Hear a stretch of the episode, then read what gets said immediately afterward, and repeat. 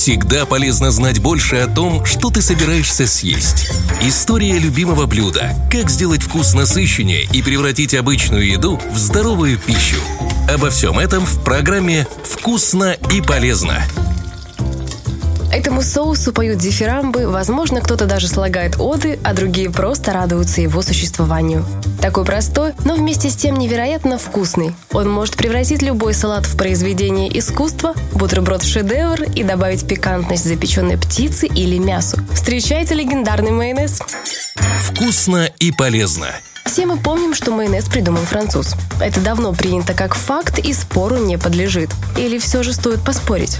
Давайте вместе разберемся. С чем согласны все, так это с тем, что свое название соус получил благодаря городу Майон, расположенном на острове Минорка. По одной из версий, в 1782 году город Майон был захвачен испанскими войсками во главе с герцогом де Крильоном. Честь победы он решил закатить грандиозное пиршество, а своим французским поварам дал указ приготовить уникальное блюдо, которое покорит даже гурманов. Повара придумывали разные яства, но все не то. Уже отчаявшись, они просто смешали сырые куриные яйца, оливковое масло и лимонный сок. Получившийся результат неожиданно приятно удивил, и соус был подан к столу, получив лестные отзывы самого герцога. Во второй версии соус придумали немного раньше, в 1757 году. Все тот же уже известный нам город Майон был занят французами во главе со своим знаменитым кардиналом Аришелье. Позже город был осажден англичанами.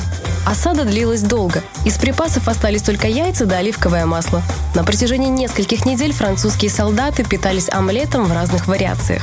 Когда положение стало критичным, повар кардинала придумал новое блюдо. Тщательно измельчил яичные желтки, смешал их с сахаром и солью, залил оливковым маслом и еще раз перемешал. Получившееся блюдо заставило солдат и офицеров гарнизона воспрянуть духом и с достоинством выдержать осаду. Обе версии можно отнести к легендам, но то, что соус был придуман именно французским поваром, не вызывает сомнений. А вот до России майонез добрался далеко не сразу. Впервые его стали выпускать в Москве в 1936 году, причем это был именно провансаль.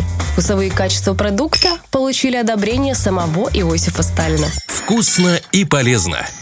У нас принято добавлять майонез в салаты. Он придает им особый вкус, вот только делает их в несколько раз калорийнее. Всему виной именно покупной майонез. Это он содержит ненужные нам жиры и консерванты.